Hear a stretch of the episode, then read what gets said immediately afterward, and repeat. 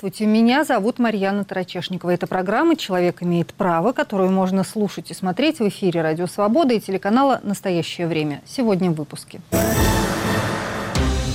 Непленные и необвиняемые. Россия без суда и следствия удерживает под стражей сотни граждан Украины. Большое иркутское дело. Суд над сотрудниками следственного изолятора, с чьей подачи насиловали заключенных.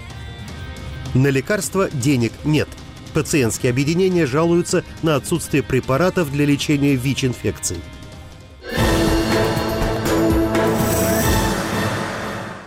Подробнее об этом поговорим в течение ближайшего часа. Но прежде Наталья Джанпаладова напомнит, что еще в России на этой неделе обсуждают правозащитники, юристы и гражданские активисты. Российская Госдума одобрила в окончательном третьем чтении реформу призывного законодательства. С 2024 года увеличится призывной возраст. В армию будут набирать с 18 до 30 лет. Мобилизованным и призывникам с момента вручения повестки запретят выезд за границу. Когда заработает специальный реестр повесток, выезд будут закрывать с момента публикации повестки в этом реестре. Медицинские образовательные учреждения обязали передавать военкоматам сведения о призывниках. Также увеличились штрафы за неявку по повестке и за несообщение в военкомат актуальных данных о себе, в том числе и о переезде.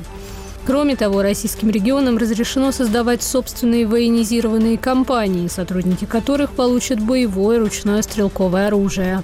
Помимо этого, Госдума окончательно одобрила уголовную ответственность и штрафы до 200 тысяч рублей за работу в незарегистрированных иностранных неправительственных организациях и приняла во втором чтении поправку о запрете регистрироваться на российских сайтах с помощью иностранной электронной почты. А к 14 годам колонии Московский городской суд приговорил основателя компании «Группа IB» Илью Сачкова по обвинению в госизмене. Подробности дела неизвестны. Материалы засекречены, слушания проходили в закрытом режиме. Сачков вину не признал. Защита намерена обжаловать приговор. Предпринимателя арестовали в сентябре 2021 года. По его словам, ФСБ считает, что более 10 лет назад Сачков передал правительству США данные о российских хакерах, которые он, в свою очередь, получил у тогдашнего руководителя Центра информационной безопасности ФСБ Сергея Михайлова. По мнению Сачкова, Михайлов мог быть одним из инициаторов уголовного дела против него. Группа IB – одна из ведущих российских компаний в сфере компьютерной безопасности. Также по обвинению в госизмене и приготовлении к диверсии к 13 и 17 годам приговорили двух бывших работников оборонного предприятия в Курской области, бывших супругов Сидоркиных. Их имена не называются. Следствие утверждает, что подсудимые по заданию военной разведки Украины собирали информацию о военных объектах в Курской области и готовились подорвать железнодорожную ветку, по которой Минобороны России возит военную технику. К девяти годам колонии суд в Барнауле приговорил главу местного штаба Алексея Навального Вадима Останина. Его признали виновным в участии в экстремистском сообществе и участии в деятельности НКО, посягающей на личности права граждан. По версии следствия, Останин продолжал работать в структурах Навального после того, как их признали экстремистскими в 2021 году. Соратники Навального убеждены, что Вадима Останина осудили за легальную политическую работу. Генпрокуратура России признала нежелательной организацией на территории страны латвийские и нидерландские филиалы телеканала «Дождь». Ведомство утверждает, что «Дождь» распространяет материалы экстремистских организаций, так называемых иностранных агентов, и распространяет недостоверные сведения о специальной военной операции. По закону организация, признанная нежелательной, должна прекратить работу в России. За сотрудничество с ней грозит уголовная ответственность. Представители телеканала заявили, что новый статус не повлияет на их работу, однако ради безопасности зрителей сбор донатов из России отключен. Также отменены подписки для россиян. Людей, проживающих в России, призвали не делиться ссылками на материалы телеканала. Российского социолога и политолога Бориса Кагарлицкого арестовали по обвинению в оправдании терроризма. Суд прошел в закрытом режиме в Сыктывкаре, куда социолога этапировали из Москвы.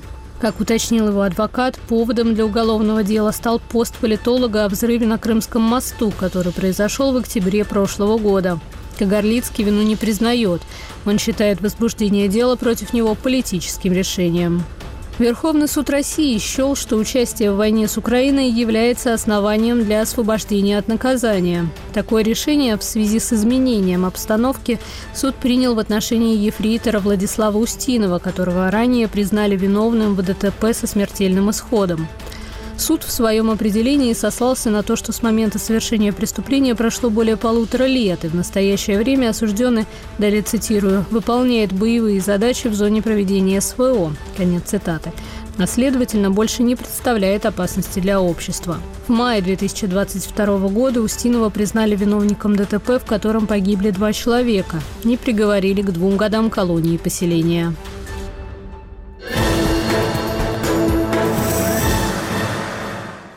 Программа «Человек имеет право», которую можно слушать и смотреть в эфире «Радио Свобода» и телеканала «Настоящее время». По меньшей мере в 18 регионах России не хватает препаратов для лечения ВИЧ-инфекции. Активисты и представители пациентских объединений и организаций из 32 городов России обратились в правительство, Государственную Думу и Минздрав с требованием принять меры для предотвращения перебоев с лекарствами. Если власти их не услышат, то получать антиретровирусную терапию сможет не больше трети россиян, нуждающихся в подобном лечении.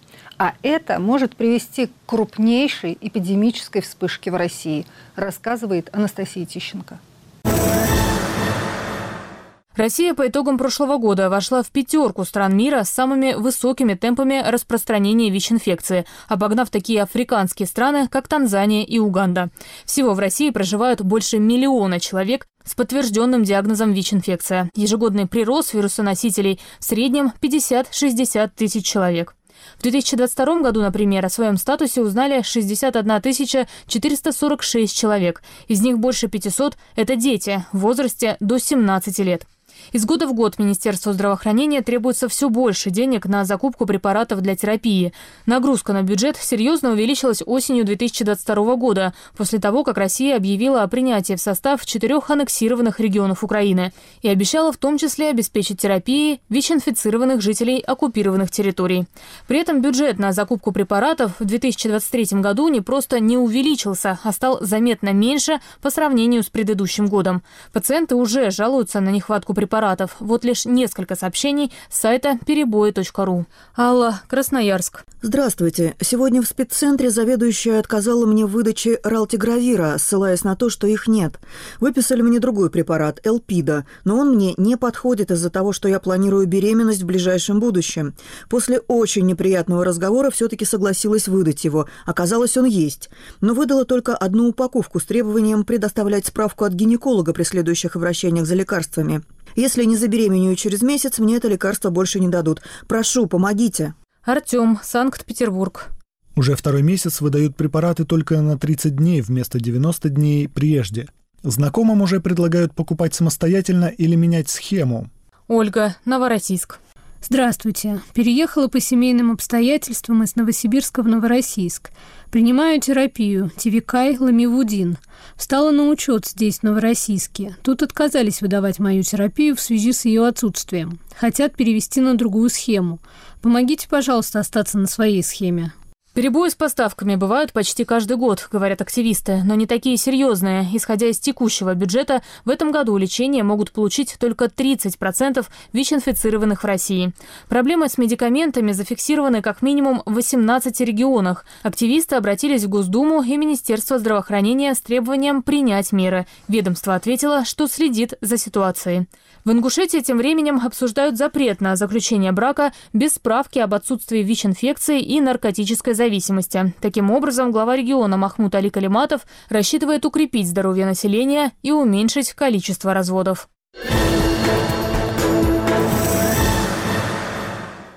Это программа «Человек имеет право». Я ее ведущая Марьяна Тарачешникова. И на связи с нашей студией международный консультант по профилактике ВИЧ Алексей Лахов. Алексей, здравствуйте. Добрый день.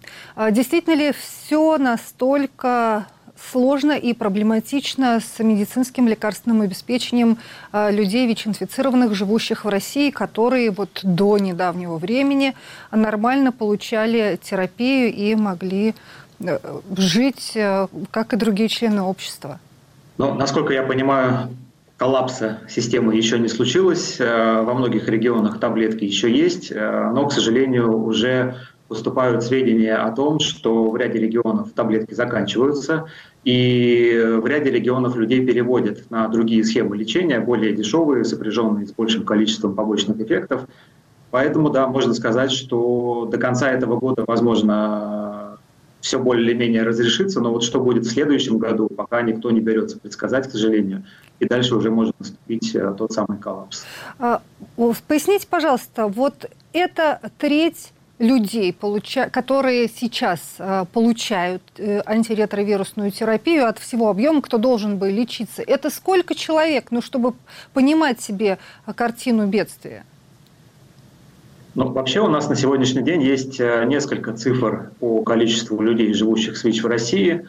Одна цифра – это та статистика, которую приводит Минздрав, и там у нас э, фигурирует э, порядка 900 тысяч человек, то есть это те люди, которые внесены официально в федеральный регистр пациентов, живущих с ВИЧ-инфекцией, и, соответственно, из этого расчета Минздрав и делает закупки препаратов для лечения ВИЧ-инфекции. Но также есть другая цифра, которую дает Федеральный центр СПИДа, она выше. Там говорят о том, что у нас уже официально зарегистрировано более 1 э, миллиона 100 тысяч человек, а по, э, согласно эпидемиологическим э, расчетам, согласно эпидемиологическому моделированию, на самом деле эта цифра может приближаться к полутора миллионам человек или даже больше.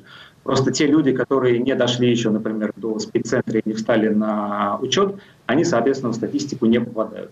Угу. правильно ли я понимаю, что человек, который принимает антиретровирусную терапию, ничего не пускает, он в принципе не несет опасности окружающим, да, как говорится. То есть э, он не распространяет ВИЧ-инфекцию, он может полноценно существовать, женщины могут рожать вполне себе здоровых детей, но если вот этих лекарств не получать, может э, случиться буквально катастрофа.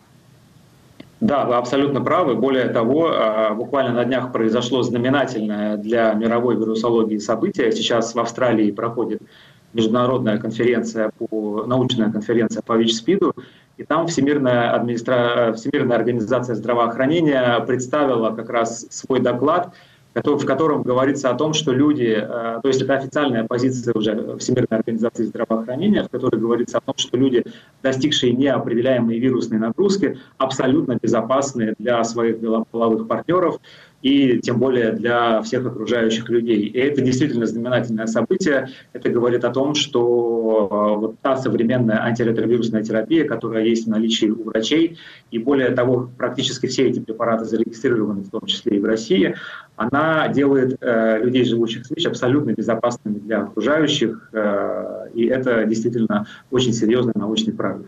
Ну вот до относительно недавнего времени у людей, живущих с ВИЧ в России, была возможность использовать вот эти самые препараты, которые приводят к такому замечательному результату. А понятно, почему они начали пропадать в регионах, что случилось. Их вовремя не закупили, нету денег, правительство не выделило денег, их перестали поставлять из-за границы, ну, в связи с так называемой спецоперацией, да, и перебои с логистикой или еще чем-то. В чем проблема? А, я думаю, что перебои с логистикой и поставками из-за рубежа отразились как раз в меньшей степени, а, поскольку а, препараты медицинского, ну вот лекарственные препараты и различные медицинские принадлежности, они подпадают все-таки под гуманитарные правила, и их поставки в Россию не были прекращены. Более того, большая часть препаратов, их производство уже локализовано на территории России, из-за рубежа поставляются только субстанции для их производства, и здесь ну, вот как раз-таки не произошло этого, а, этого перебоя. Хотя многие опасались, э, что это произойдет, но, к счастью, этого не случилось. Но дело в том, что у нас ежегодно выявляется более 60 тысяч новых случаев ВИЧ-инфекции. Это только за последние три года. До этого у нас ежегодно выявлялось более 100 тысяч человек, и это самые высокие цифры во всем европейском регионе. И, естественно, это не могло не отразиться на объеме закупок, потому что получается так, что у нас ежегодно прибавляется такое большое число пациентов, которые должны принимать э, пожизненную терапию. То есть это не так, что они, например, э, приняли курс лечения, вылечились и все. То есть это те люди, которые ежегодно должны получать эту терапию. И более того, не просто ежегодно, но и ежедневно. А бюджет не резиновый. И помимо ВИЧ-инфекции есть и другие нозологии, плюс люди, которые живут с ВИЧ, они могут э, также жить и с другими заболеваниями, например, с туберкулезом, с хроническим гепатитом С, с другими заболеваниями, которые также требуют э, бюджетных расходов. Ну и плюс э, в последнее время, вот в последний год у нас э, экономика все-таки, как мне кажется, перешла на военные рельсы, и поэтому режут где могут, и, естественно, это не могло не отразиться на закупках, в том числе и, и лекарственных препаратов, и в том числе для лечения ВИЧ-инфекции. То есть буквально денег не хватает? Да, это моя личная точка зрения, но я считаю, что да, это не хватает банальных денег. Скажите, а насколько дорого вот это вот э, лечение, антиретровирусная терапия, те препараты, которые назначают людям э, в России? И, э, и поясните вот для тех, кто, может быть, не в курсе, полностью ли эти расходы покрываются государством или человек все-таки платит какие-то деньги за необходимые таблетки? Но здесь нужно сразу же сказать, что Россия относится к числу тех стран, которые обеспечивают своим гражданам э, бесплатное лечение ВИЧ-инфекции, и это действительно э, э, прорыв тоже можно сказать, да, потому что далеко не все страны, к сожалению, могут себе это позволить. Но э, в целом бывает так, что люди действительно сами а, докупают себе какие-то препараты. Например, э, это те люди, которые не хотят попадать в государственную систему здравоохранения, они предпочитают э, покупать препараты за свой счет. Такое тоже возможно. И если мы говорим о самой первой линии, которую назначают, э, допустим, новым пациентам, э, там речь может идти буквально там о нескольких тысяч, тысячах рублей э, в месяц, то есть это совершенно незначительные суммы.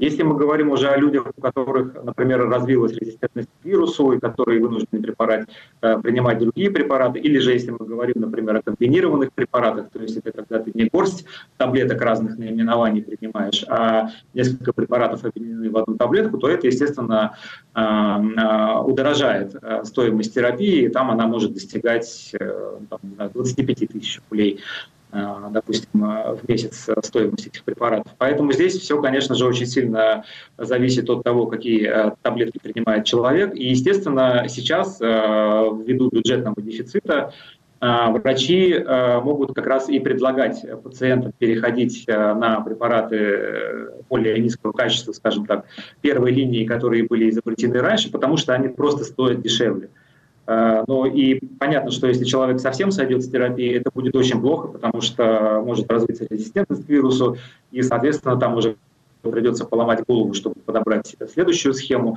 Э, поэтому здесь, конечно, очень все находится на волоске, и если человек перестает принимать терапию, это как раз может э, сделать его или ее опасным для своих половых партнеров если послушать не очень добрых, скажем прямо так, э, людей, то они вам могут сказать, а зачем вообще выделять государственные деньги на лечение вот этих вот э, как их пренебрежительно называют, если все они наркоманы, ведут безнравственный образ жизни, сами до этого докатились, а теперь мы за свои налоги должны, значит, их лечить. ВИЧ – это не только болезнь наркозависимых людей и секс-работниц, назовем их так, э, в соответствии с международной терминологией.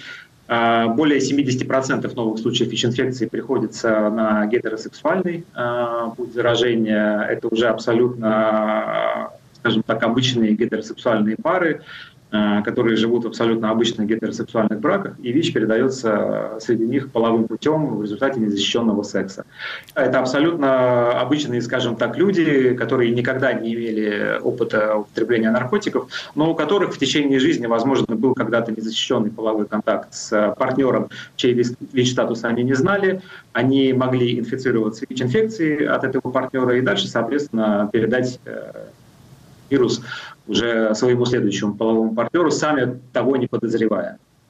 То есть правильно я понимаю, что в настоящее время в России основной метод передачи ВИЧ-инфекции – это через сексуальные контакты? То есть это не переливание крови, а, не то, что как раньше пугали, придешь к зубному или делать маникюр, и тут же можешь заболеть ВИЧ. Нет, там риск остается, но он несравним с незащищенным сексом.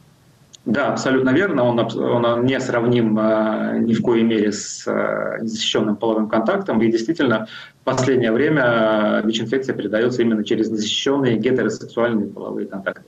А много лет уже говорили, в том числе и в российском спеццентре, что в России эпидемия ВИЧ. А по-прежнему сложной остается эпидемическая ситуация? Или она шла к улучшению, а вот сейчас возникли вопросы из-за проблем с лекарствами?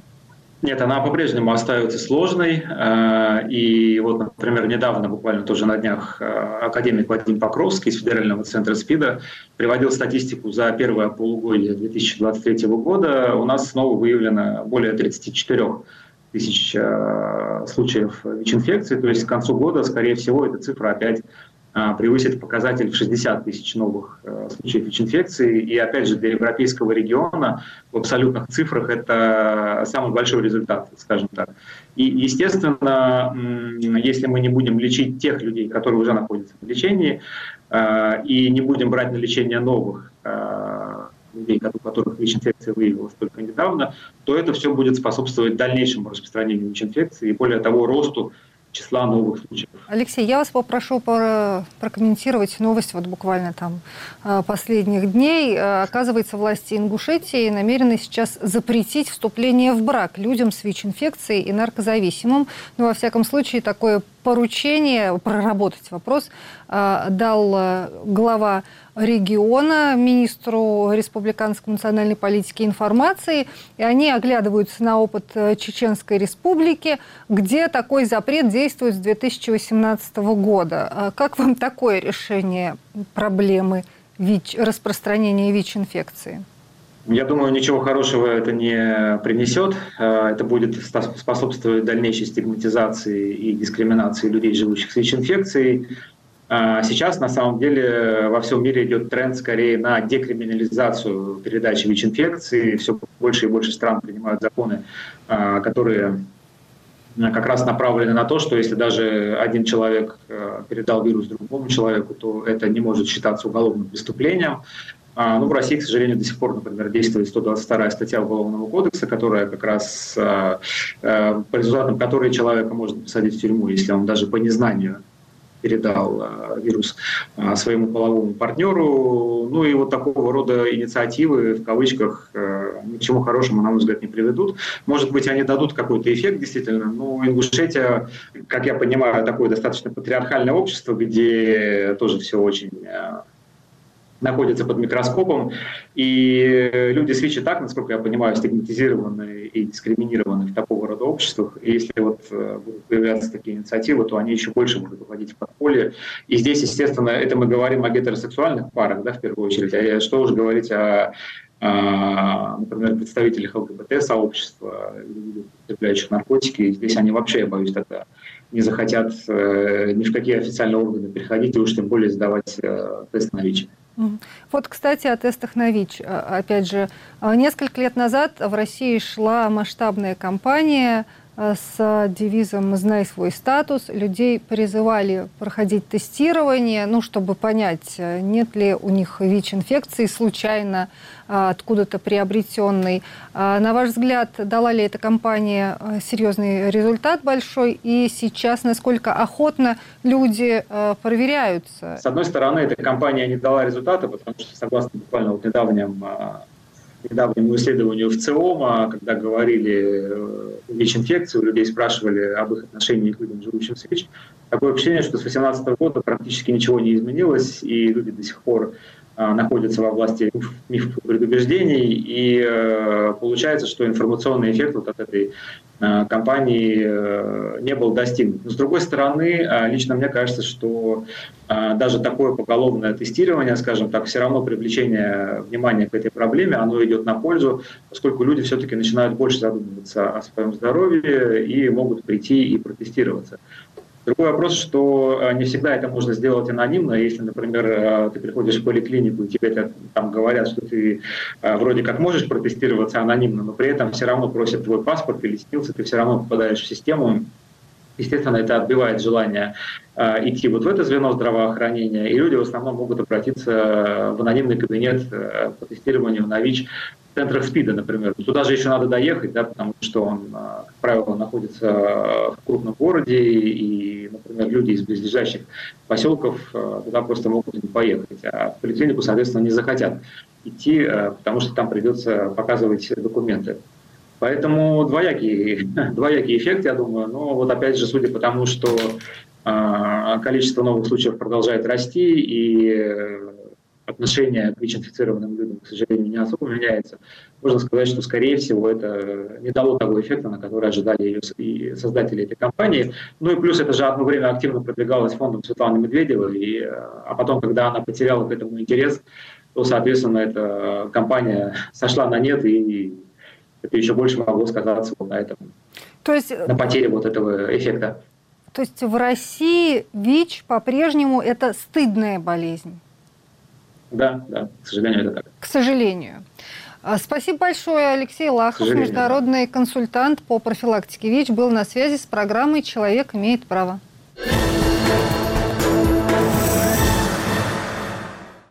Это программа «Человек имеет право», которую можно слушать и смотреть в эфире «Радио Свобода» телеканала «Настоящее время».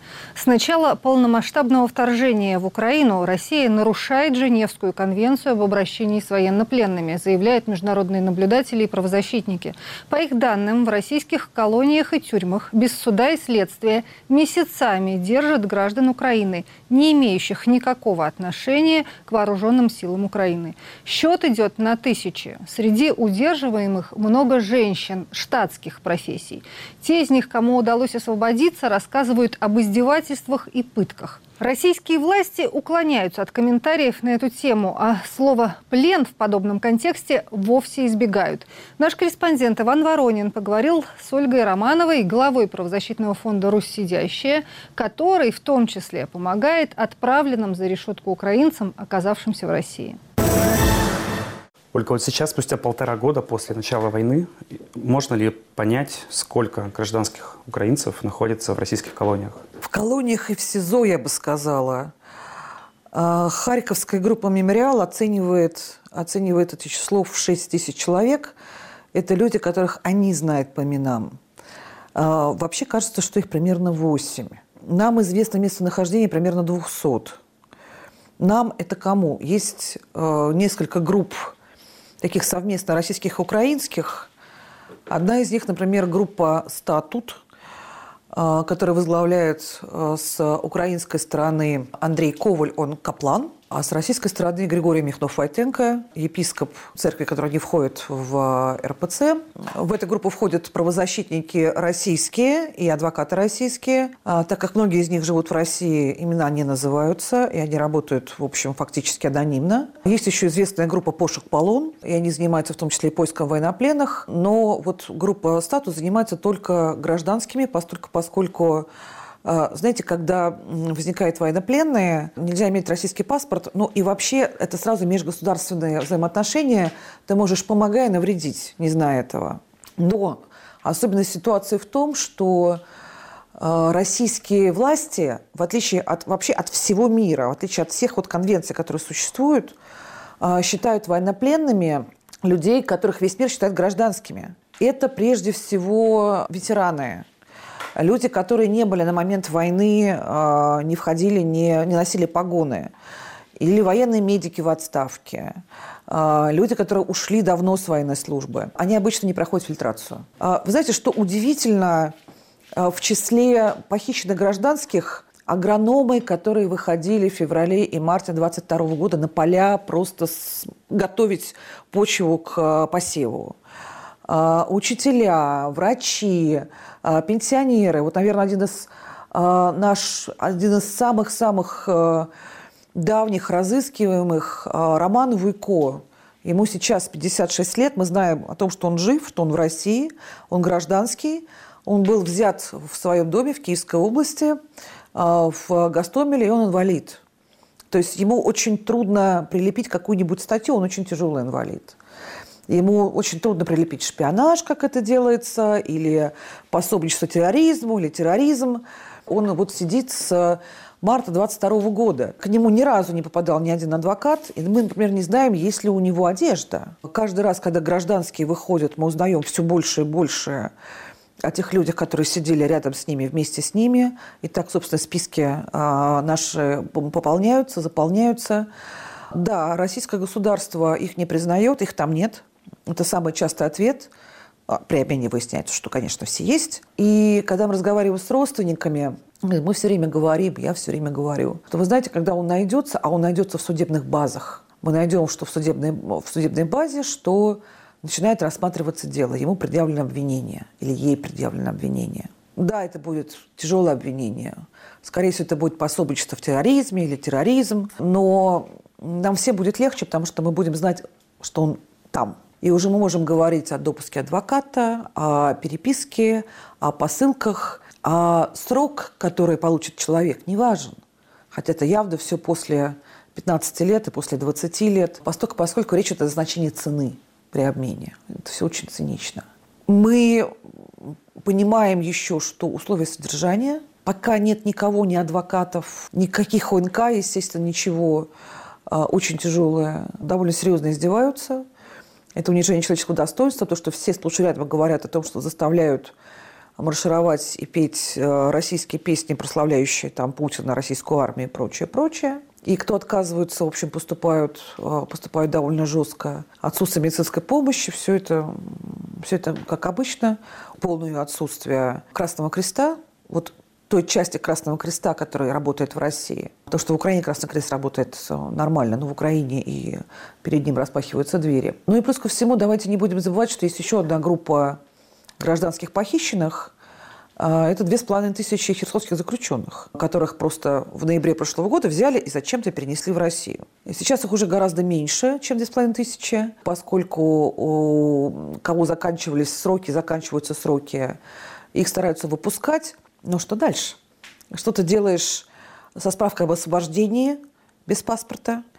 ну или с украинским паспортом в России. Задерживают сразу же, потому что а как ты пересек границу? Соответственно, это нахождение в ЦВИКСах, это Центр временного содержания иностранных граждан, но там уже могут работать адвокаты. А, в общем, каждый раз, каждое дело уникально, и мы всегда спрашиваем родственников самый тяжелый вопрос, проводили ли вы генетическую экспертизу. Потому что, например, у нас очень много заявлений отвалилось после деоккупации Изюма, а, когда были обнаружены массовые захоронения, и люди, которые считались, что они могут быть в российском плену, к сожалению, нет. Но бывают и другие случаи, когда, наоборот, родственники опускают руки и считают, что, скорее всего, погибшие, ждут генетическую экспертизу, и она приходит, нет совпадений, и мы находим его в плену. Огромная проблема, которая каждый раз решается а, глубоко индивидуально. Но, знаете, зато, конечно, когда осенью прошлого года освободили учительницу из э, Черниговской области, 25-летнюю Викторию Андруш, учительницу математики,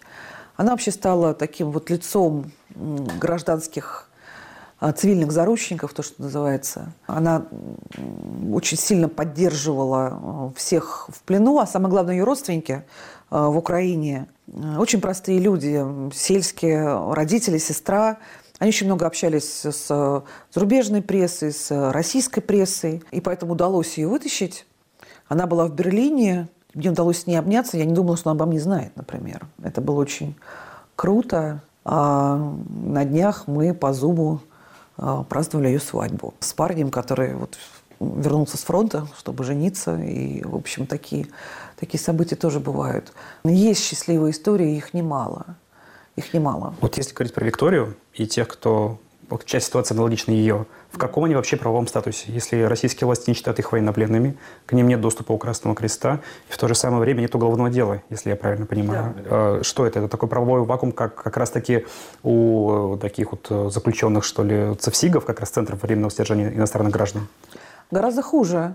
А, потому что если ты в Центре содержания иностранных граждан, ну ты хотя бы есть а все остальные их там нет. Их там нет, пока нет уголовного дела. Поэтому мы всегда очень, в прошлом году, 22 год, всегда очень боялись, что вот эта проблема отсутствия правового статуса придет к тому, что русские власти просто ликвидируют проблему. А сейчас стало понятно, что в основном все-таки всем гражданским предъявляется обвинение потихонечку. Их объединяют в группы, очень часто люди между собой незнакомые, Часто это волонтеры Красного Креста, например, того же Красного Креста. И, например, вот есть одна такая группа, и вообще коллаборанты. Как они попали в одну группу и за что коллаборантов, ну, это проблема российских властей, конечно, но, тем не менее, есть совсем странные группы. Конечно, берут по принципу, как удобнее судить, кто где находится. Обвиняют в самых, в самых разных эм, комбинациях, совершенно удивительных. А, и, знаете, вот есть одна из таких заключенных из Мариуполя, девочка из IT, Ира Грабцова – мы знаем, где она, мы знаем, что она в СИЗО Симферополя. А, мы пытаемся к ней прорваться. Мы так уже много что про нее знаем, но ей еще не предъявлено обвинение. И мы пытаемся до нее достучаться, а, а пока получили от нее сообщение, переданное, опять же, а, особым образом, да, через освобожденных, что я вас умоляю, пишите мне. Да мы и пишем. Мы ей пишем все время. А она ничего не получает ни от кого. Она чувствует себя абсолютно брошенной, всеми покинутой. А это не так. Вообще-то частая история, когда обратная связь с той или иной стороны вообще отсутствует в принципе. Про человека, либо человеку ничего не известно о том, что он, да, он на связи с людьми, которые из него переживают, либо его родственникам, близким, правозащитникам неизвестно о том, где он, как он, что он. Ну да, это обычная история, когда э, ну вот сейчас начинается э, процесс Э, в Крыму э, над очередной партией украинцев. Вот, и э, вот с одним из них мы сейчас уже на связи. Но вообще-то 180 дней не было ничего. То есть родственники, мать не знала ничего 180 дней. И 180 дней – это, в принципе, не рекорд. Это такая вот обычная, я бы даже сказала, повезло, всего полгода. А так и год нет вестей. Кого в таком статусе больше, мужчин или женщин? Больше мужчин, но женщин много. Женщин много. Женщин порядка, наверное, третья. Лично вы через ваш фонд пытались как-то по этому поводу контактировать со ФСИН? Или если это про СИСО, ну, соответственно, с тем ведомством, которое за это ответственно? Ну, через СИН э, нашему фонду совершенно бесполезно контактировать иностранные агенты. Нет. Э, обычно мы заключаем контракты с, с адвокатами, и адвокаты пытаются э, контактировать со ФСИН. Надо сказать, что э, очень многие начальники ФСИНовские, довольно многие, я не могу сказать, что помогают, не могу сказать, э, но дают понять. Потому что, смотрите, вот эти вот гражданские заложники, они не относятся к системе ФСИН – их содержат в СИЗО или их содержат в колониях, которые относятся к системе ФСИН, но их держат отдельно. И такую зону очень легко найти. Она по периметру охраняется военной полицией, а не ФСИН. Если эта зона разделена, например, половина э, в СИН, а половина не в СИН. Или в СИЗО, в Курске, например, одно крыло – это не в СИН. Хотя это то же самое СИЗО и охраняют охраняет военная полиция. Где военная полиция, там точно есть либо военнопленные, либо гражданские, совершенно точно. И когда адвокат доходит до директора, например, СИЗО, он говорит, у меня, у меня их нет. Честно, нет. Ну, да, он говорит чистую правду. Говорит чистую правду, сделал все, что мог. Как их обменивают? Их признают военнопленными и обменивают на военнопленных же а, из Украины? Нет. Их так и обменивают, как э, гражданских. Их не признают военнопленными. А, и это же обычно не обмен 100% гражданских там, на, на кого-то еще. А, это всегда в группу включается. Это всегда процесс, процесс уже договоренности, когда вступают в силу координационный штаб по обмену военнопленными. Их включают в группу военнопленных, но они не военнопленные. Статус у них от этого не появляется военнопленного. Как вообще можно помочь вот этим людям, особенно тем, про кого неизвестно даже местоположение? А, ну, вы знаете, есть а, группа волонтеров. А, это именно волонтеры, которые ухитряются искать таких гражданских и находят. У меня есть одна вообще блистательная, прям вот звезда, волонтерка, я даже имени не буду называть, э, ну, назову город Москва, которая э, ищет, ищет таких гражданских по, по сообщениям. Э, любым сообщениям медиа, что ну, не знаю, в Белгородской области а, арестовано а, не знаю, Иваненко, Петренко и Сидоренко. Все, точка. За там, подозрение там, в какой-то там деятельности. И она, она их находит. Она их находит, она рассылает сотни тысяч писем. И однажды в одной из тюрем вдруг появляется галочка «Доставлено». Если гражданский похищенный находится на территории России – а, вообще, в принципе, это очень тяжело, но гораздо легче, чем если он находится на оккупированных территориях. А если он в ДНР, ЛНР, это черная дыра. А даже в Крыму худо-бедно можно найти адвоката, хотя это очень тяжело. А там нет. Там нельзя найти адвоката, с которым можно работать, с которым хоть чуть-чуть можно доверять. А вот там черная дыра. А если человек попадает э, туда, в плен, все. А, рано или поздно, рано или поздно возникает судебное дело. Рано или поздно, если это громкое дело, мы знаем про то, как кто содержится, например, там из кино по НТВ, как это было с Ирой Навальной, которая сидит в сезон номер один Донецка, и которая была представлена чудовищной совершенно террористкой – а, на нее обвинение такое. А, Ира Навальная готовила, 20 лет, Ира Навальная готовила взрыв а, в день проведения так называемого референдума. Заминировала администрацию, там бомбы, начиненные гайками, там чем-то еще, которая управлялась дистанционно, ну так дистанционно, что прямо очень дистанционно. Ну то есть девочка считается, что это изготовила и как-то дистанционно пыталась взорвать, но не взорвала и вообще ничего не знал, и вообще где эта бомба, и эта мина, вообще что это, как это. А, фамилия Навальная. А, семья была в переписке с Навальным до войны. Они пытались понять, они родственники или нет. Собственно, семья писала Навальному. И ее отчим в Нацгвардии и в плену. Как не захватить человека по фамилии Навальный а, в оккупированных территориях в Мариуполе, но отвезли в Донецк. Почему российские власти настолько тщательно избегают слова «плен», а, говоря об этих людях? Ну, они вообще об этих людях не говорят. То есть для них э, гражданских пленных Ну, хотя бы в официальных документах, в ответах на запросы адвокатов, по крайней мере, по тем людям, о которых что-то известно. Э, о которых что-то известно, они уже обычно обвиняемые. Они начинают отвечать, когда они уже обвиняемые когда они уже находятся в СИЗО, и им предъявлено обвинение вот обычно по э, пособничеству или по терроризму, по, по чему-то в этом духе. А, то есть и это уже статус другой обвиняемый. А пока статуса нет, то их там нет. То есть э, вот где был человек 180 дней без статуса, никому неизвестно и ни у кого не спросить. Нет за это дела никакого ответственного, никого.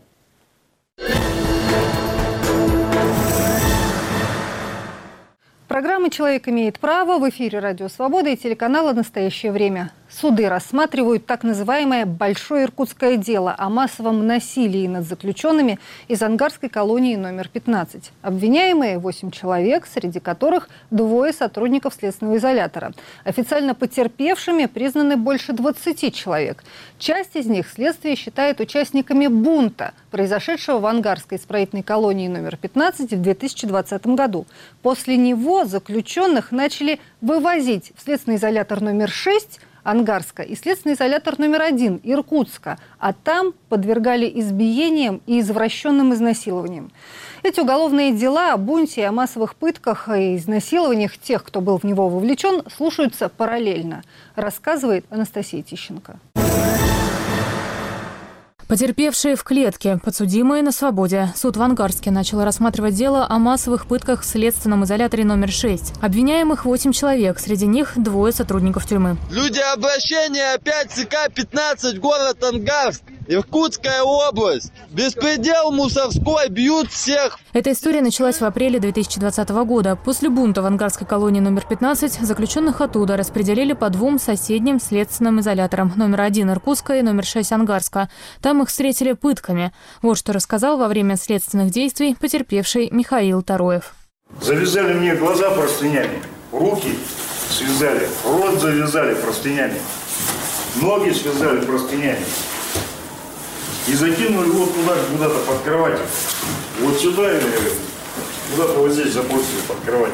В следственных изоляторах от заключенных добивались признаний в том, что они организовали или участвовали в бунте в ангарской колонии. Признания буквально выбивали из них разработчики, другие осужденные, которые, как правило, действуют по указанию администрации исправительного учреждения. Вот показания одного из них, Николая Шадрина. День, когда произошел бунт, в 4 утра примерно, постучались в пику. Получается, проснулся псих, подошел к психике, пришел Федянин, получается, ну, это оперативник. Говорит, что на 15 произошел бунт, сейчас поедут встречать жестко, встречать всех. Сейчас, кроме разработчиков, перед судом в Ангарске предстали двое сотрудников СИЗО номер 6, начальник смены Василий Луковский и замначальника отдела надзора Дмитрий Бараян. В Иркутске тем временем судят их коллег, экс-начальника СИЗО номер 1 Игоря Макеева и его бывшего зама Антона Самару. Параллельно продолжается и процесс против зачинщиков ангарского бунта. Трое из них признаны потерпевшими в деле о пытках.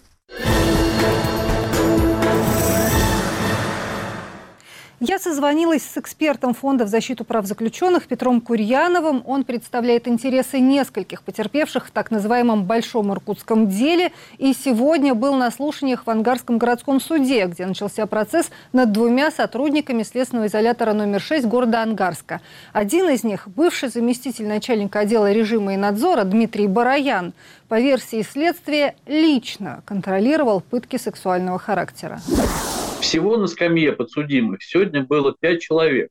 Один а, бывший сотрудник СИЗО-6 Ангарска, Бараян такой, а, бывший начальник а, отдела режима и надзора, и а, второй сотрудник, который привлечен у нас к уголовной ответственности, некий Луковский Василий Васильевич, но он приходил пешком. Он сидел как бы в стороне, не в клетке. Остальные разработчики – разработчики, вы знаете, такие из разряда, где, где пробу ставить негде. Параян, э, это бывший начальник отдела режима и надзора СИЗО-6, э, это, ну, так скажем, тот э, садист в погонах, который, в общем-то, и организовывал, организовывал все эти э, вот эпизоды сексуального насилия. Э, не все, конечно, но основные, и вот которые удалось доказать. Вы представляете, вот он в форме сидит, а, присутствует, когда на его глазах шваброй, пеником а, в задний проход, ну вот так вот поступали, поступали с ребятами. При этом в каком-то случае он просто ел банан в этот момент. А, в каком-то случае он лузгал семечки. По указанию вот этого самого Бараяна через разработчиков ну, прошло действительно огромное количество народу, и просто всех, ну, невозможно, невозможно установить, реально невозможно, ввиду э, вот такого большого массового явления. Удалось доказать э, несколько, лишь несколько эпизодов. Ребята рассказывали, вот я, у меня просто в памяти несколько человек, которых мы пытались, мы за них боролись на следствии, чтобы их признали в качестве потерпевших, но их потерпевшими не признали. Э, следствие не стало признавать. И вот они конкретно давали тоже такие показания, что тоже Бараян присутствовал, подробно описывали, где он стоял, как он стоял, что делал. И это все есть, но ребят, ребята не потерпевшие. Цель сексуальных действий, вот этих всех, и в СИЗО-1, и в СИЗО-6, это прежде всего э, надломить э, человека морально, унизить его, вот так вот показать ему, что здесь для тебя закона никакого нет. Все, что мы тебе сейчас будем говорить и от тебя требовать, ты должен все везде подписываться. Ведь это же, ведь эти массовые изнасилования, они происходили ровно на следующий день после той акции протеста, которая произошла в ВК-15. То есть оперативники СИЗО а, были уже, в общем-то, так, скажем, заряжены да, на то, чтобы а, подготовить всех этих ребят к даче нужных и прежде всего следствию и а, оперативному отделу показаний. Я поджигал, я бил сотрудника, я видел, как тот поджигал, я видел, как этот бил сотрудника. То есть для того, чтобы они вообще без э, каких-то, э, так скажем, без стеснений, э, без каких-то требований своих прав, адвокатов по соглашению и прочее, покорно совсем соглашались и покорно брали на себя вину а, якобы вот за те массовые беспорядки, которые, которым, собственно, и привлечено сейчас. А, в одном деле 19 человек, а в другом, ну, еще под вопросом человек 10 примерно. Так называемая вторая волна еще обвиняемых в массовых беспорядках. Второй сотрудник – это некий Луковский, а, тоже заместитель начальника вот этого отдела режима и надзора, ну, который, знаете, просто вот так выражаясь по-русски, такая дура безмозговая. Вот у него в руках была киянка деревянная. Это такой большой молоток, который используется для того, чтобы ну, подстукивать вот на проверках, на обысках и на прочих вот таких обысковых мероприятиях, а, постукивать э, решетки на окнах, да, проверять, не подпилены ли. Ну, такой вот технический инвентарь. Огромная, большая деревянная киянка-молоток. Так вот он расхаживал с этой киянкой и налево-направо всех лупил. Вот просто беспорядочно, абсолютно беспорядочно. Просто налево-направо. Кому в ногу, кому в руку, кому в голову, кому по спине. У людей случались переломы. А, а, ну вот есть конкретные люди, кто получал переломы от его этих ударов. Почему-то следствие в какой-то момент времени на предварительном следствии вышло с ходатайством не о продлении его ареста. Он сидел в СИЗО, он отсидел около года, по-моему. А и следствие вот в какой-то момент вышло с ходатайством об изменении ему на домашний арест. Так вот сегодня, когда э, после допуска меня представителям уже начали рассматривать вопрос о продлении меры пресечения, значит, Бараян представил э, сведения о том, что, в общем-то, он такой хороший, а, его надо отпустить на домашний арест, а, а остальных еще там кого-то отпустить, потому что они тоже хорошие. Я опасался, что у судьи могла появиться мысль, что действительно изменить меру пресечения. Ну, в общем-то, и пришлось сказать, э, вот так вот встать отдельно и сказать позицию. Во-первых, а, мой подопечный, потерпевший, да, ну, он реально освободился, он реально опасается, он боится за свою жизнь и здоровье просто-напросто.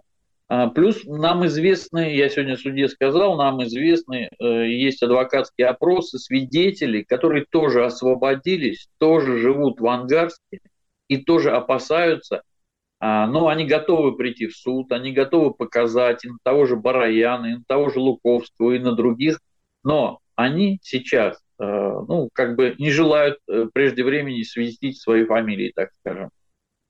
И, в общем-то, суд после совещательной комнаты продлил им всем меру пресечения э, до 6 месяцев, до декабря, по-моему.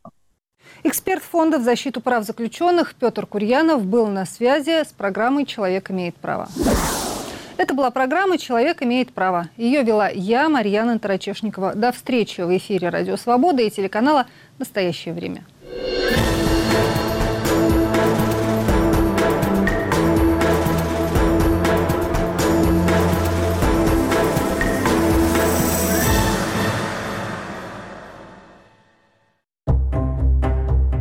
Как вы относитесь к средствам массовой информации, признанным иностранными агентами?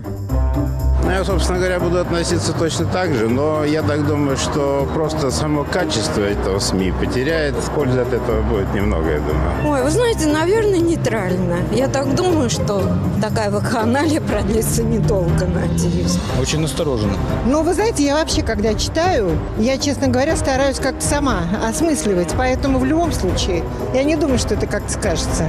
Я не употребляю информацию. Не сказать, что отрицательно, но с некой осторожностью возможностям.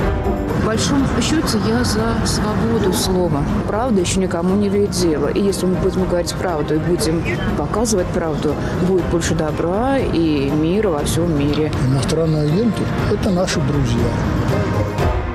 Радио «Свобода». Глушить уже поздно.